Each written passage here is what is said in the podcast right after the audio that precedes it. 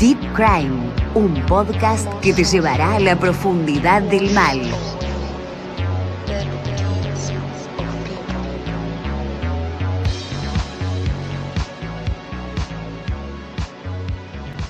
¿Cómo están? Soy Vanessa García Carbone y este es el primer episodio de Deep Crime, un podcast de temas de criminología y criminalística para escuchar, para apreciar, disfrutar, opinar e incluso odiar. ¿Por qué no? Bienvenidos a Deep Crime.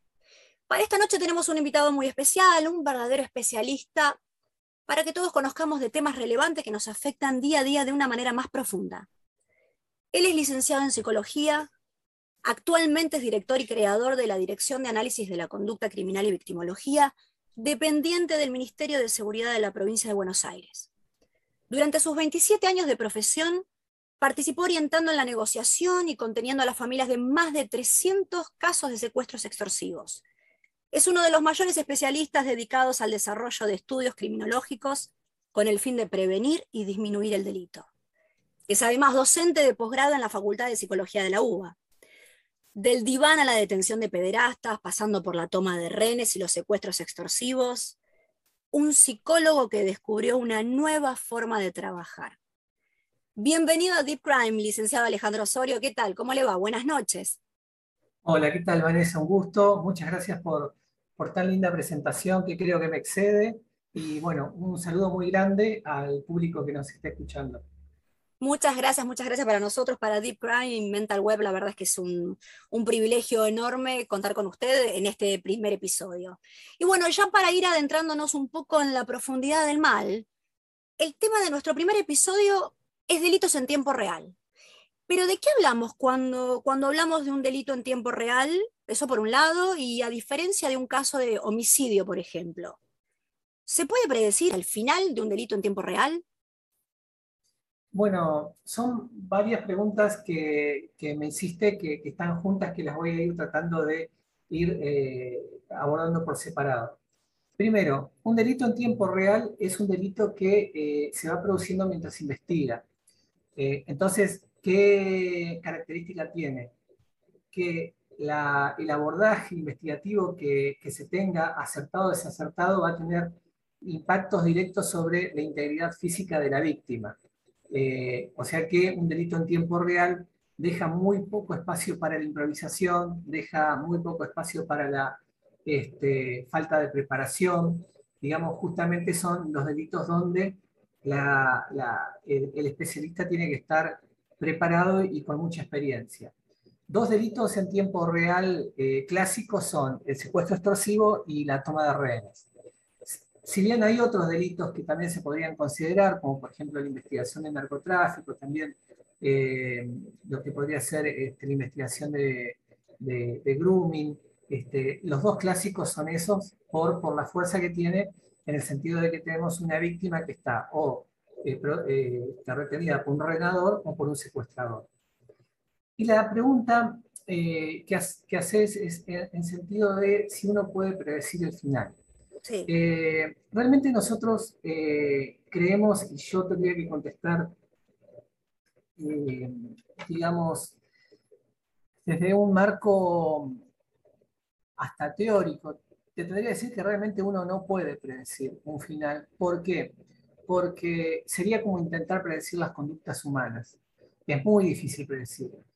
Pero sí lo que nosotros podemos hacer es tratar de influir dentro de lo que en la física cuántica se llaman este, los sistemas dinámicos complejos y la teoría del caos, que es intentar ver estos sistemas que son altamente eh, vulnerables eh, y son este, impredecibles, tratar de ver si a través de las pequeñas modificaciones o intervenciones que nosotros vamos haciendo, al fin podemos llegar a tener un resultado que favorezca a la víctima.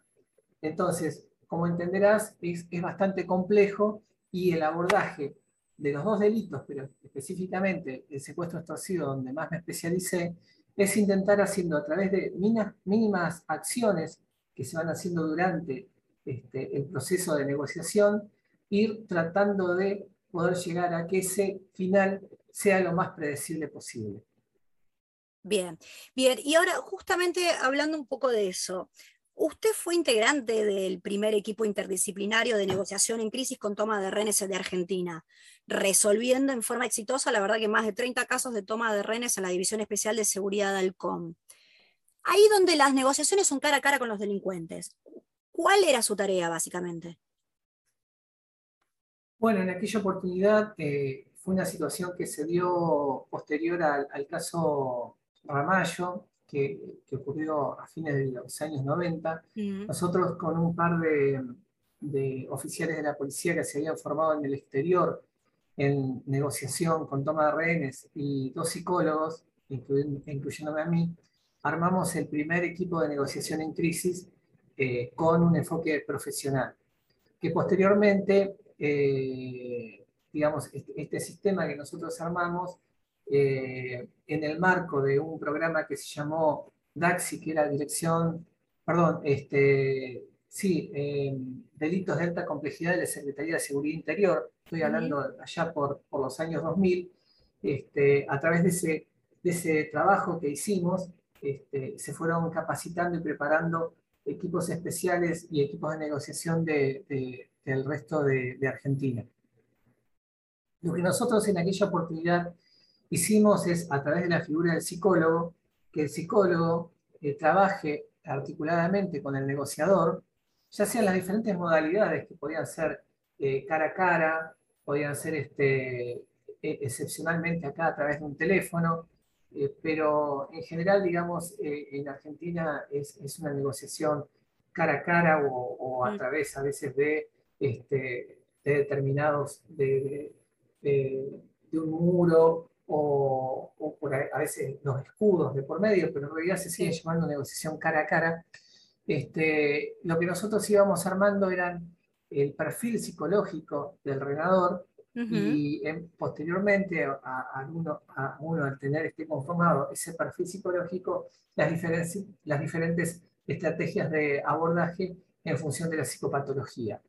Vale decir, no es lo mismo, digamos, abordar un, un cuadro de un este, renador que, eh, digamos, tuvo un brote psicótico, cosa que eh, nos ocurrió en varias oportunidades, que un renador que venía escapando de la policía por un delito y termina en otra casa este, con rehenes de por medio. Claro. Eh, son dos encuadres y abordajes diferentes, digamos, donde lo que te va a servir en uno, en el otro se te va a volver en contra.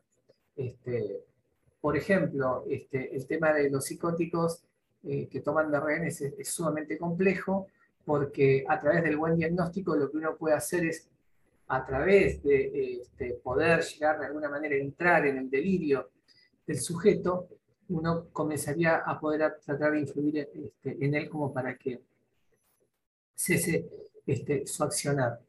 de lo contrario, si uno se confronta o choca con ese delirio, generalmente lo que logra que son, sus niveles de violencia se, se, agraven. Entonces, lo, lo, que logramos hacer eh, a fines de los años 90, a principios del año 2000, fue poder demostrar la importancia que tenía el psicólogo en lo que era este, este diagnóstico y este armado estratégico de la negociación. Bien, y justamente hablando un poco de eso, algunos yo sé que pueden pensar erróneamente que las estrategias utilizadas para una toma de rehenes pueden ser de utilidad también para el secuestro extorsivo. Pero ¿por qué esto es eh, erróneo, Osorio?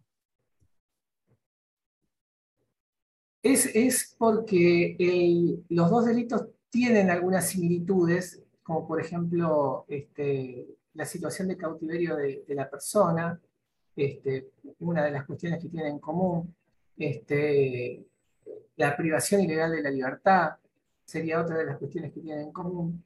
Y eso pudo haber llevado a la confusión de que el, secuestro y la toma de rehenes tienen determinadas similitudes. Eh, cosa que, no es así. Realmente las técnicas de negociación que sirven para la, toma de rehenes este, no te sirven para eh, el secuestro extorsivo son dos abordajes totalmente diferentes.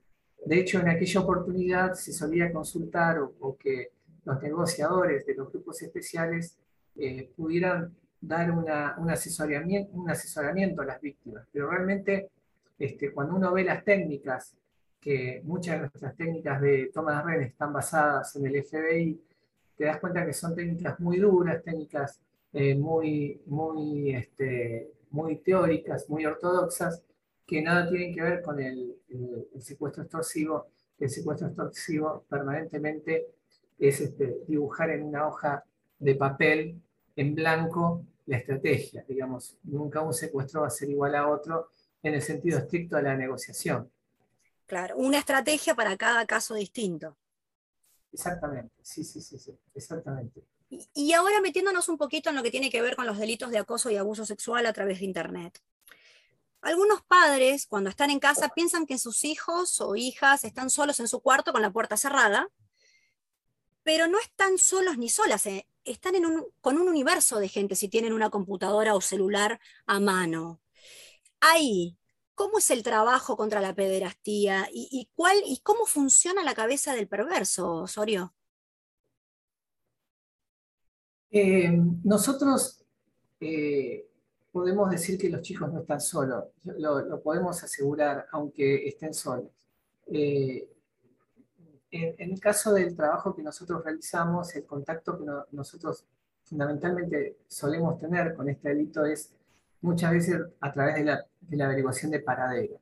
Esto quiere decir que es cuando un niño, niña o adolescente se va este, de su casa por alguna razón y comenzamos esa etapa de búsqueda los padres suelen decir, pero no entendemos qué pasó, porque él siempre, o él o ella, estaba siempre en, la pieza solo, nunca sale, nunca, este, nunca tiene contacto con nadie, no entendemos. Y nosotros le preguntamos, ¿tiene una computadora? ¿Tiene internet? Y los padres dicen, sí, entonces no estaba solo. Usted imagínense de que ese chico estaba en un estadio de fútbol, más o menos. Este, esto es lo que los padres tienen que imaginarse, que los chicos el patio, en su habitación. El patio más grande de juegos, ¿no es cierto? Que puede haber. Exactamente, esa es la imagen eh, que tienen que incorporar los padres de cuando están sus hijos solos con una computadora e internet en su pieza, que están en, una red gigante y es equivalente a, estar en un estadio de fútbol, lleno, por supuesto. Eh, entonces, eh, cuando los padres vienen una experiencia tan negativa como la desaparición de un hijo, que por suerte siempre se resuelve, casi siempre se resuelve de manera favorable, este, lo que tiene que imaginarse es que su hijo no estaba solo, que ahí pactó encuentros, que ahí eh, tiene amigos, que ahí este, tiene una vida eh, muy, muy, muy este, colorida, mm. solamente con una computadora, un celular e internet. Ese es su mundo y, esa es la entrada a ese mundo. Eh, ahora, bueno, una vez que ingresa a ese mundo, eh, que es un mundo que, bueno, las generaciones como las mías, que yo superé los 50 años y este, incluyendo gente que, superó los 40, que eh, no somos este, nativos de este, de este, nuevo sistema digital, que somos inmigrantes en este sistema, nos cuesta mucho entender de qué se trata y, de cómo se, este, se vive este mundo que se vive eh, en otro plano. Y ahí es donde se produce un, choque generacional entre eh, los chicos que tienen menos de 30 años y nosotros que tenemos más de 40. Digamos, es como si estuviéramos habitando dos mundos diferentes. Y cada, mundo, cada, cada de esos mundos no puede entender al otro. Ahora, en ese mismo espacio Mm. confluye lo mismo que ha sucedido siempre eh, en este universo, que es la perversión. Lo que pasa es que la perversión encontró en las redes un espacio prolífero, un espacio desde su cabeza y desde su potencialidad genial, porque eh, los perversos, este, los pedófilos, los abusadores sexuales infantiles, los violadores, en las redes encuentran un anonimato que de otra manera eh, no lo podrían tener. Y tienen una manera de este, estos lobos o chacales disfrazarse de cordero y pasar desapercibido de un modo que este, eh, antes les era mucho más difícil. Ahora, existen, existen ciertas características, la verdad, que de un perverso que son para asustarse. ¿Superan estas características el término medio de un pederasta? ¿Podrían? A muchos los asusta el perverso. Digamos, ¿se es perverso o, no se es perverso? Este, ¿Se es neurótico en el caso de los que la sacamos barata en este universo de, personas? Eh, ¿Se es neurótico o no se es neurótico? pero este, no es que un día me levanté en el, en el de las neurosis y mañana me levanté perverso y pasado volví a ser neurótico y traspasado psicótico. Eh, somos lo que somos en estas estructuras y, no hay pasaje de estructura. O sea que el perverso es perverso.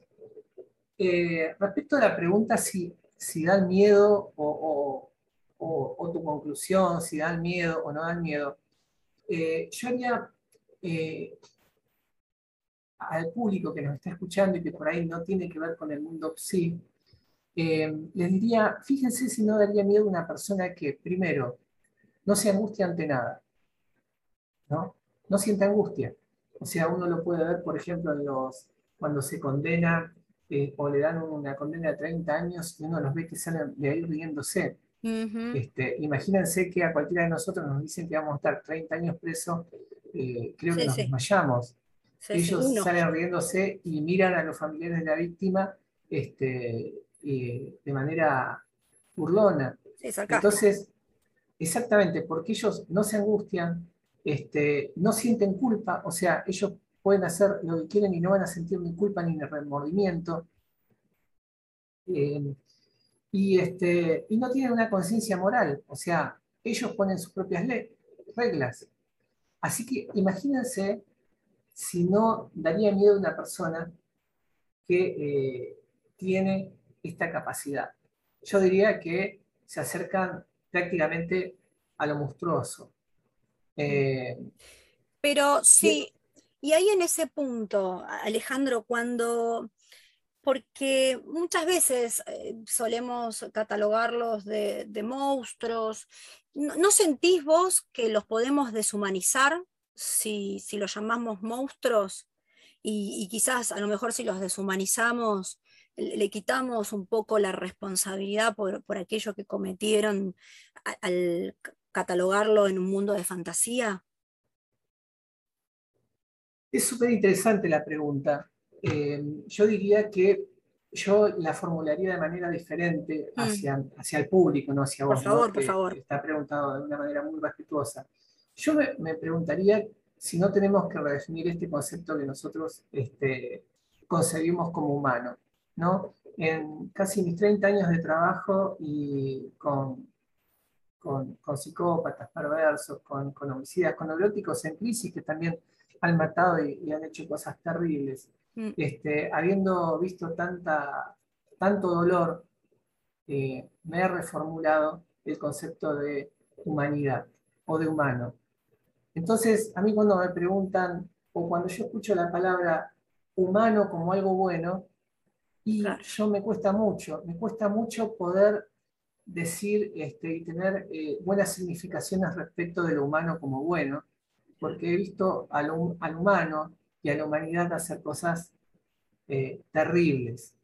Entonces, yo no, no, no, no podría responder si mm. este, el perverso está deshumanizado o si nosotros lo tratamos de manera deshumanizada. Este, yo lo que diría es que este, el perverso eh, es más humano que nunca. Mm. No sé si se entiende esa nueva significación. Sí, es, es muy interesante, es muy interesante tu, mirada, porque se suele, en esto, en esto de que, claro, si nosotros deshumanizamos al, perverso, porque al llamarlo monstruo lo, lo, catalogamos y lo ponemos en un mundo de fantasía, eh, le quitamos a lo mejor la responsabilidad por aquello que hizo, pero desde el punto de vista, desde la concepción que me, que me mencionas de... Eh, también es un humano y, los humanos este, justamente también son los que provocan este grado de dolor tan grande. Entonces, es, sumamente interesante tu, reflexión y, me quedo, por supuesto, con esa. Ya para ir más o menos cerrando, eh, tenemos unos minutitos aún y, quería aprovecharlos. Y te quería preguntar, desde el punto de vista de la victimología y desde la concepción del concepto de pareja criminal, ¿qué une a una víctima y a un criminal? es una pregunta sumamente compleja. Em, a mí no puedo dejar de pensar en Shakespeare en este momento, así como el, primer golpe que se me viene a la cabeza como un impacto que viene muy del interior mío y, golpea hacia, hacia todos lados y, a mí me viene la tragedia, el drama, digamos, eso es lo que, lo que une, ¿no? Este, muchas veces en, voy a hablar de, mi absoluta experiencia. Eh, lo que los ha unido, desgraciadamente, es el azar. El azar, ¿no? Va una víctima, va un victimario y se cruzan. Y, fue el azar. Eh, cinco minutos antes, cinco minutos después, eh, la historia hubiera sido totalmente diferente. Este,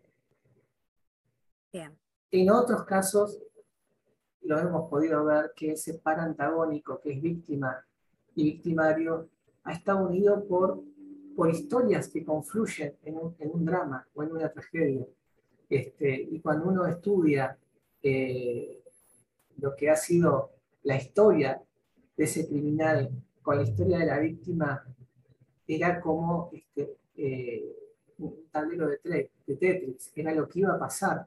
Claro. Este, entonces, ese par antagónico no es tan importante en términos de eh, qué es lo que lo une, ¿no? Este, sino justamente para mí la pregunta es, lo que desencadena, qué es lo que lo desencadena.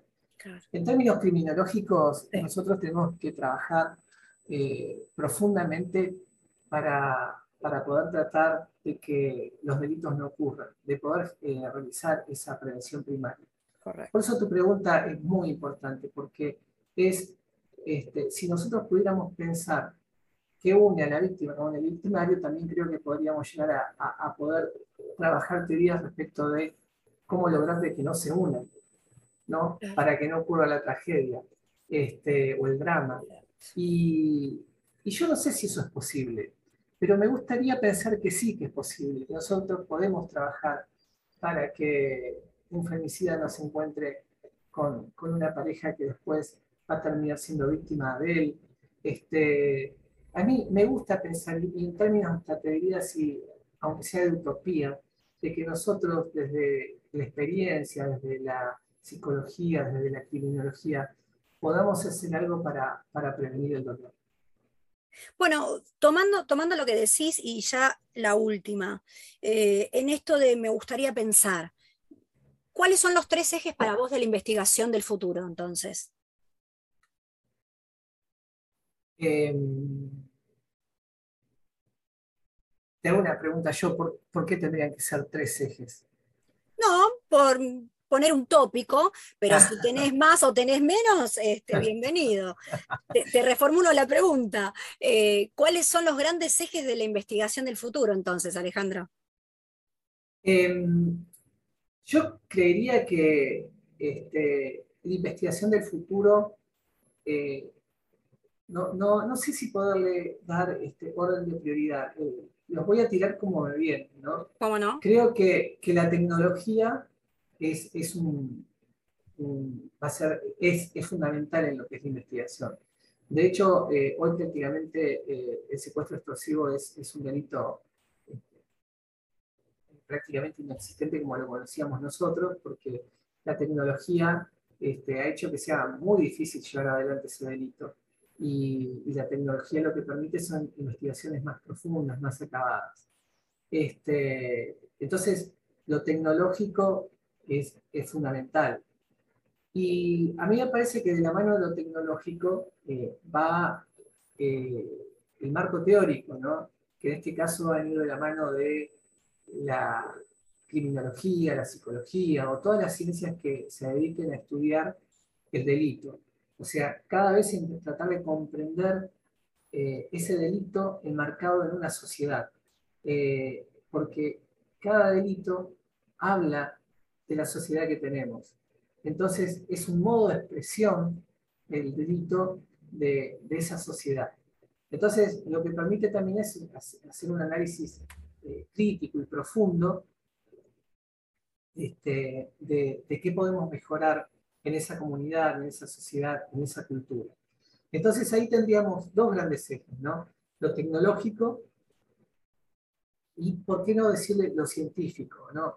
Cada día poder entender mucho más, este, comprender mucho más.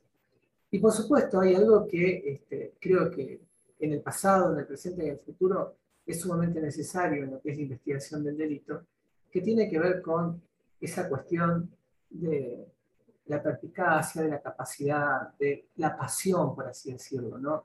Esa capacidad de aquellos que investigan, de esa búsqueda por la verdad, este, de esa búsqueda implacable por la verdad, ¿no? Yo, los mejores detectives que he conocido, o investigadores, o fiscales, o de todos aquellos que forman parte del aparato de investigación judicial y policial, son aquellos que sienten un amor por la verdad y no descansan, no cesan, no paran, que sienten la pasión. Y bueno, termino cerrando que, ¿por qué no? Me parece que tenías razón con la pregunta. Eh, estas son las, me parece, los tres grandes ejes. Sí. Debe haber más, seguramente, debe haber más. Y por descubrir. Y por descubrir. Este, pero eso es como yo me imagino la investigación del futuro. Muy bien, muy bien me quedo, me quedo con esa frase que dijiste, cada delito habla de la sociedad que tenemos. Alejandro Osorio, la verdad ha sido un gustazo, un verdadero privilegio poder conversar con usted esta noche. De verdad, muchísimas gracias, gracias por, por haber estado acá, gracias por su tiempo y gracias por haber estado en mentalweb.net y en Deep esta noche. No, muchas gracias a vos, Vanessa, mucho, muchas gracias por tu trato y te felicito por el programa. Muchas gracias. Bueno, cortito, el 9 de septiembre voy a estar brindando un curso de tres horas intensivas sobre técnicas de perfilación criminal aplicadas a la pederastía digital.